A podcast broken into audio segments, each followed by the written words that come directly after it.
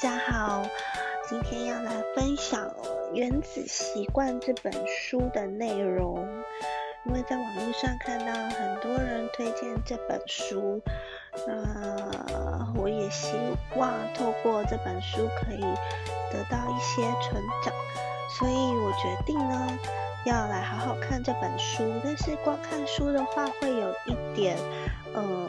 没有办法专心，所以我决定用朗读的方式来看这本书。那如果有兴趣的朋友呢，可以跟我一起来听这本书的内容。首先，第一章《原子习惯的惊人力量》。在二零零三年的某一天，英国自行车协会的命运改变了。这个组长英国职业自行车坛的协会雇佣戴夫·布莱尔斯福德为国家队教练。当时，英国的职业自行车运动已经忍受了约莫一百年的平庸表现。从1908年开始，英国的自行车选手仅在奥运会拿过一面金牌，而在自行车界。最大的赛事环法自行车赛中，英国的表现更差。长达一百一十年的时间里，没有一位英国选手在这项赛事中夺冠。事实上，英国自行车选手的表现之差，让欧洲一家知名单车制造商拒绝贩卖商品给英国团。免得其他专业人士看到英国人用这个厂牌的装备，对销量会有负面影响。布莱尔斯福德之所以受受雇，便是要将英国自行车协会放上一条新的轨道。跟前任教练们最大的不同，就是布莱尔斯福德异常投入他所谓微小增长的总和。这套哲学的要旨，就是在你做的每一件事情当中，找到微小的改善空间。布莱尔斯福德说，整个原则的概念在于，如果把关于自骑自行车的所有面向分解，让每个面向都改善百分之一，全部加起来就会得到可观的成长。布莱尔斯福德跟他的教练团队一开始做的小调整，可能在你料想之内。重新设计单车坐垫，使其更为舒适。在轮胎上涂抹酒精，增加抓地力。要求选手穿上电热式紧身裤，让肌肉在骑车时维持理想温度。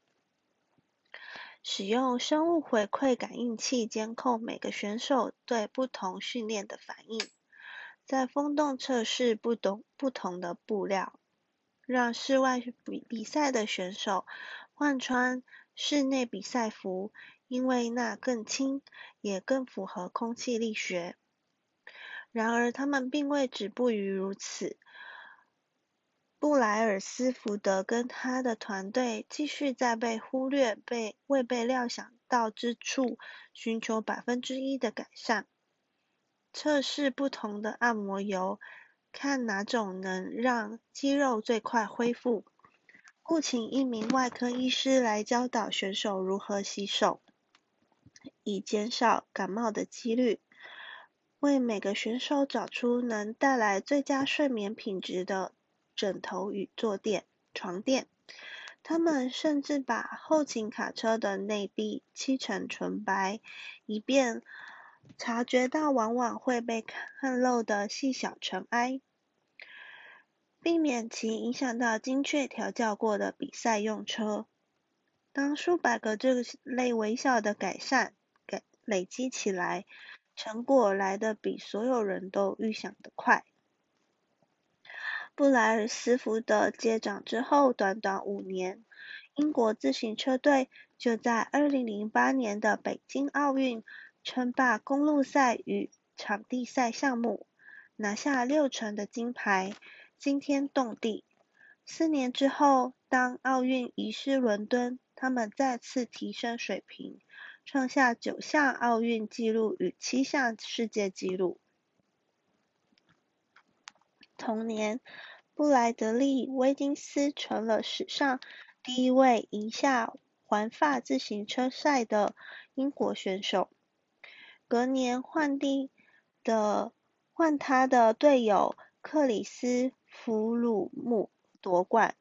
接下来，弗鲁姆又连续赢得2015、2016与2017年的赛事，让英国队在六年内五度于环法自行车赛登顶。2007年到2017年这十年间，英国的自行车选手共计拿下178座世界冠军，奥运加残奥金牌共66面。以及五次环法自行车赛的胜利，世人普遍认为这是自行车运动史上最成功的一段表现。这一切是怎么发生的？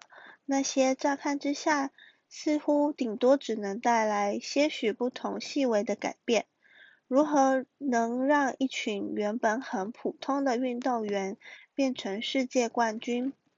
小小的改善为什么可以累积成如此非凡的成果？你又可以怎么把这套方法复制到自己的人生中？复利效应让小习惯造就大不同。人很容易高估一个决定性瞬间的重要性，也很容易低估每天都做些小改善的价值。我们往往如此说服自己。巨大的成功必定来自巨大的行动。无论是减重、创业、写书、夺冠，或是达成其他任何目标，我们都会给自己压力，急需要达成惊天动地的进展，好让人津津乐道。相较之下，百分之一的改善并不特别值得注意，有时甚至根本不被注意。但其意义却可能大得多，尤其长远来看，随着时间过去，微小改善所能造成的变化非常惊人。算起来是这样的：如果每天都能进步百分之一，持续一年，最后你会进步三十七倍。相反的，若是每天退步百分之一，持续一年，到头来。你会弱化到趋近于零。起初的小胜利或小倒小倒退，累积起来会造就巨大的差异。习惯就是自我改善这件事的复利，如同钱财透过复利加倍，习惯的效果也在你重复执行的过程中加倍。随便挑一天来看，习惯的效应似乎很小，但几个月甚至几年下来，它们就可能造成极极巨大的影响。唯有两年、五年或者十年之后回头看，好习惯的价值与坏习惯的代价才能变得极为明显。要在日常生活中体会这个概念，可能不容易。我们往往轻视小改变，因为他们在当下似乎不重要。现在存一点钱，你仍旧不是百万富豪；连续上健身房三天，你的身材还是很糟。今晚研读法文一小时，你还是没学会这个语言。我们做出一些改变，成果却似乎总是来得不够快。于是我们回归先前的惯例。不幸的是，变化的缓慢步调也同时让恶习悄悄生根。今天吃一餐垃圾食物，体重计上的指针不会移动太多。今晚因为加班忽视家人，他们不会怪你。把当天应该做的案子拖到隔天，通常之后还是会有时间完成。单一决定很容易被漠视。然而，当我们日复一日重复百分之一的错误，复制不当决策与细微过错，并将小借口合理化，这些小小的选择就会像以复利计算一样，变成有害的后果。这边退步百分之一，那边退步百分之一，最终导致问题的就是这许多过失的累积。习惯的改变造成的影响，近似于飞机路线调整区区几度产生的结果。假设你要从洛杉矶飞到纽约，如果飞行员从洛杉矶国际机场起飞时，将飞机的航向往南调三点五度，飞机就不会抵达纽约，而会降落在华盛顿特区。如此细微的改变，机手偏移几尺，在起飞时几乎难以察觉，但经过横越整个美国的距离放大之后，最终的降落却差了好几百里。同样的，日常习惯的微小改变，也能将你的人生引导到非常不同的目的地。做出好好。百分之一或遭百分之一的选选择，在当下似乎没差，但是经过横越一一生的时间放大，便会决定你是怎么样的人，或是你能成为怎么样的人。造就成功的是日常习惯，而不是千载难逢的转变。话说回来，重要的不是你现在有多成功或多不成功，而是你的习惯是否把你放在通往成功的路上。比起当前拥有的成果，你应该更专注的现关注现在所处的轨道。假如你是一个百万富豪，但每个月都入不不敷出，那你就处在一条糟糕的轨道上。只要花钱的习惯不改，就不会有好结果。反过来说，假如你穷困潦倒，但每个月都设法存一点钱，那你就在处在通往财务自由的路上。即使前进的速度不如你想要的快，结果是习惯的滞后指标。你的财产是财务习惯的滞后指标。你的体重是饮食习惯的滞后指标，你的知识是学习习惯的滞后指标，你的杂物是整理习惯的滞后指标。重复什么就得到什么。想要预测自己人生的走向，只要追踪微小收获或微小损失的曲线。然后看看你每天的选择，经过十年或二十年会被复利计算成什么？你每个月都赚的比花的多吗？你每周都有上健身房吗？你每天都有透过阅读学习新东西吗？这些小小的战役会决定未来的你是什么模样。时间会放大成功与失败之间的差异差距。会让你喂养给他的东西加成。好习惯让时间成为你的盟友，坏习惯让时间与你为敌。习惯是一把双面刃，好习惯能让你壮大，坏习惯也能轻易将你砍倒。因此，了解细节至关重要。你必须知道习惯如何运作。以及如何依照自己的需求设计习惯，这样才能闪避这把利刃危险的那一面。习惯的复利效应，亦能载舟，亦能覆舟。正面的复利计算，生产力以复利计算，一天多完成一件任务并非大功劳。持续整个职业生涯却是很有价值的一件事，让旧工作习惯成自然或精通新技能的效应可能更大。能够不假思索地处理越多任务，就有越大多大脑空间可以被释放出来关注其他领域。知识以复利计算。习得一个新概念不会让你成为天才，但致力于终身学习却能彻底改变一个人。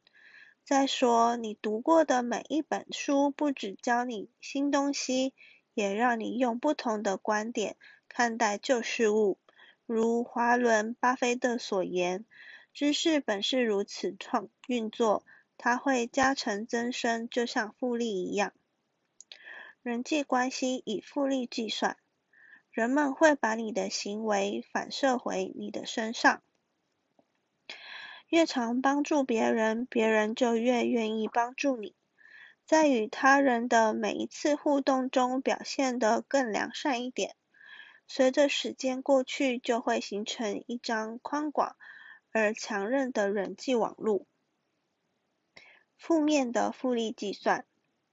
压力以复利计算，交通堵塞带来的焦躁，为人父母的重大责任，让收支平衡的忧郁、忧虑，略高的血压造成的紧张。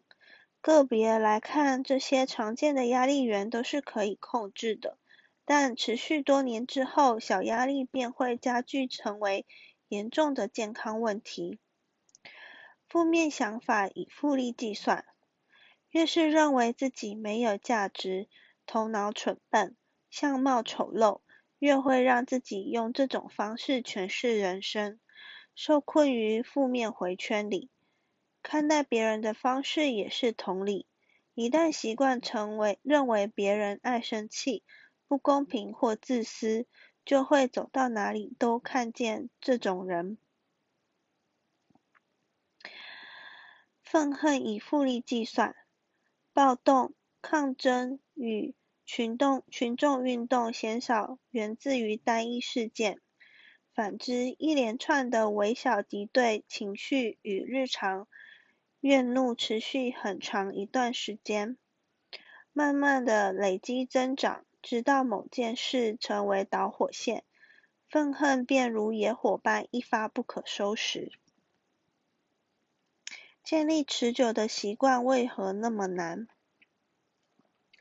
想象你眼前的桌上摆着一块一个冰块，房里很冷，你喝着白气，现在是华氏二十五度，然后房间以非常缓慢的速度开始增温，二十六度，二十七度，二十八度，冰块还在你眼前的桌上，二十九度。三十度、三十一度，一样什么事都没发生。接着三十二度摄氏零度，冰块开始融化，一度之别，表面上与先前的增温幅度没有差异，却启动了巨大的变化。突破的瞬间往往来自于先前的许多行为。那些行为让潜能逐渐累积，直到足以释放重大改变。这样的模式随处可见。百分之八十的时间里，癌症都没办法被检测到，却在几个月内接管整个身体。竹子在他生命的前五年几乎不可见，在地底下衍生广大的根系，然后在六周之内暴涨到九十尺高。同样的，在你跨越一个关键门槛、解锁新等级的表现之前，习惯往往看起来没什么影响。在任何追寻的前期或中期，常常出现所谓的失望之谷。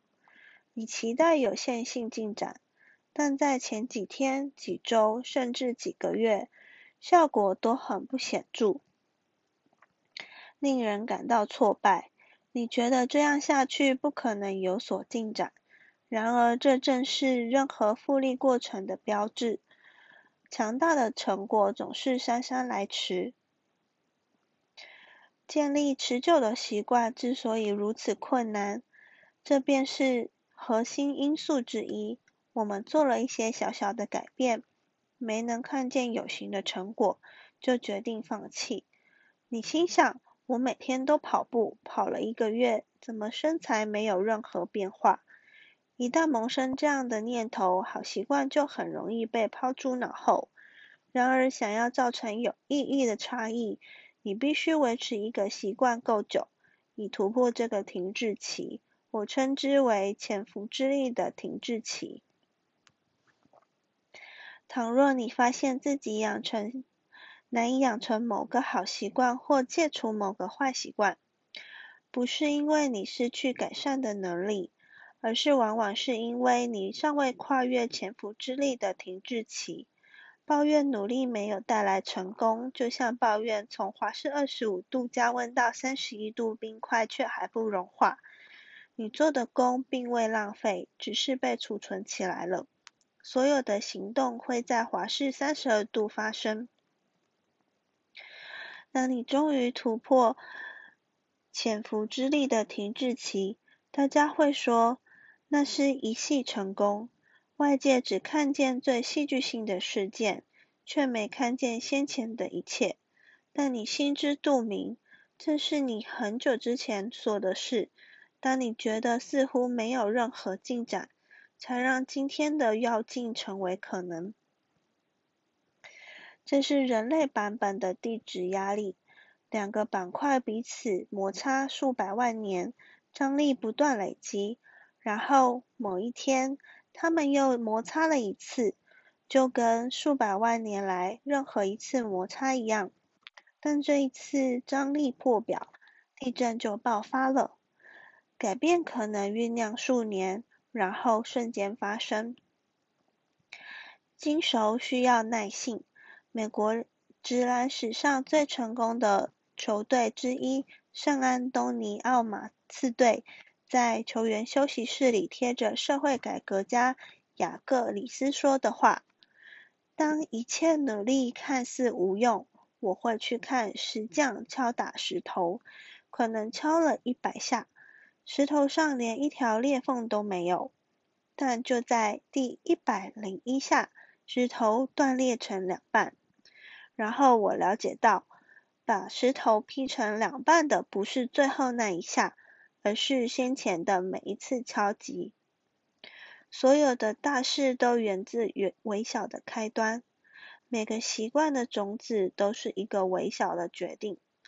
但是当那个决定，被一再重复，一个习惯渐渐成型，且越来越牢固，根扎的稳，枝干便得以生长。破除恶习的任务，如同将我们内在一棵强壮的橡树连根拔起，和养成好习惯的任务，就像日复一日点滴灌溉一株娇贵的花。然而，是什么决定了我们能否维持一个习惯够久，直到挺过潜伏之力的停滞期呢？有些人会不知不觉染上不想要的恶习，有些人却能享受好习惯的复利效应。原因又是什么？别管目标，专注于系统就好。主流观点认为。若要得到人生想要的事物，练出更美的身形，建立成功的事业，多放松，少担忧，花更多的时间与朋友家人相处，最好的方法就是设定可行的确切目标。多年来，我也以这样的方式面对习惯，每个习惯都是一个要达成的目标。在学校要取得什么成绩？在健身房要举多少重量？在生意上要赚多少钱？我为这些事情设立了目标，然后成功达成几项，未能达成的却有许多。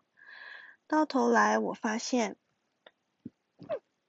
成果与我设定的目标没有太大关系。却与我遵循的系统息息相关。系统与目标有何不同？一开始让我认知到这个差异的是创作呆伯特的漫画家史考特·亚当斯。目标是你想要达到的成果，而系统是让你达到那些成果的过程。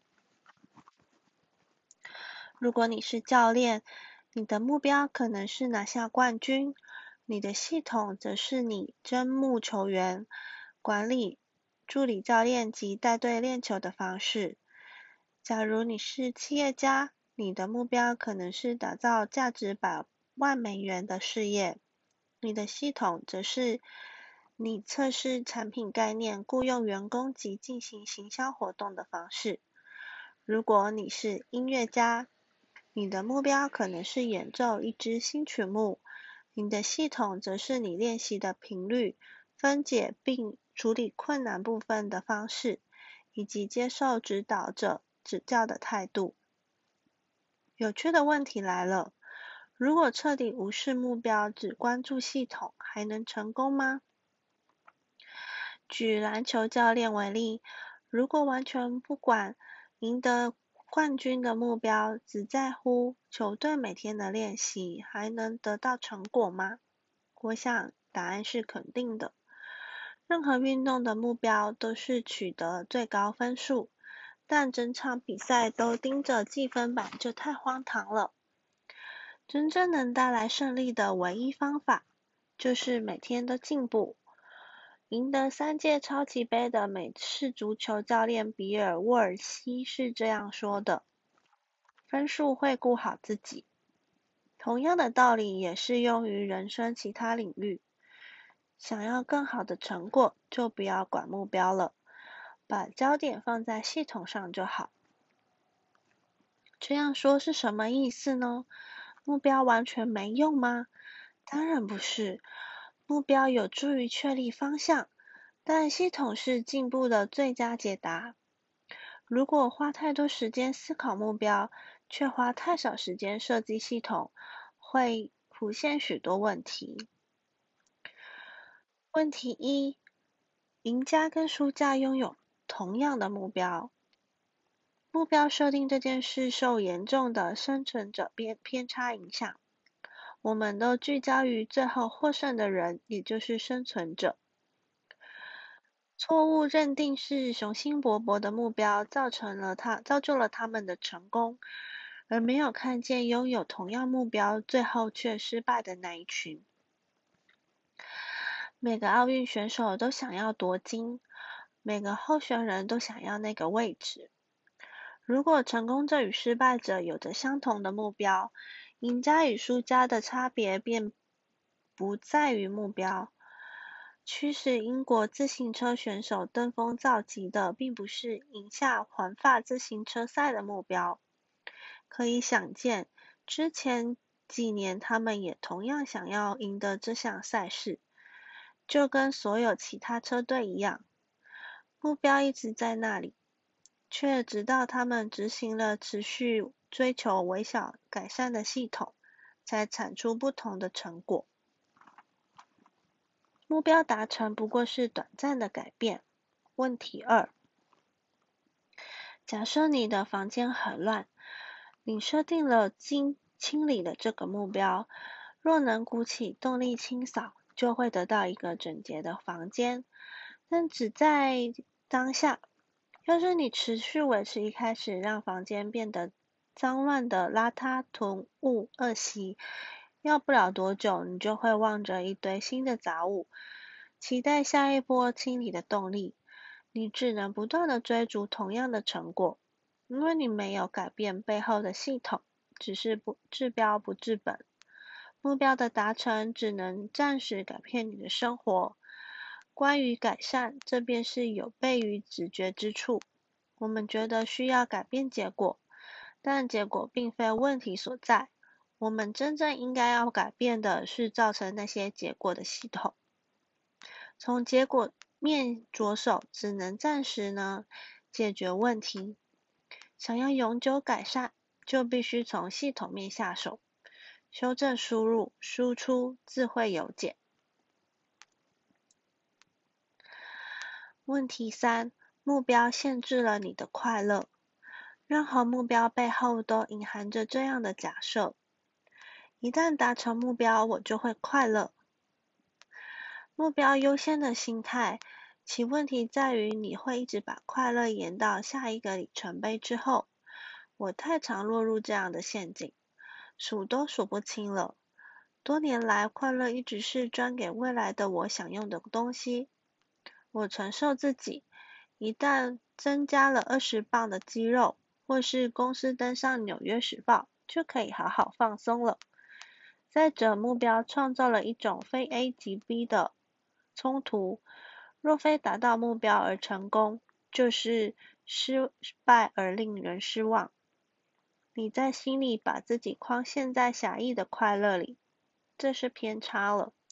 真实的人生旅程不太可能跟起步时预期的一模一样。条条大路通罗马，把自己的满足局限在一条特定的道路上，没有道理。系统优先的心态提供了解药。当你爱上过程而非产物，就不必等到获得自己的许可才能快乐。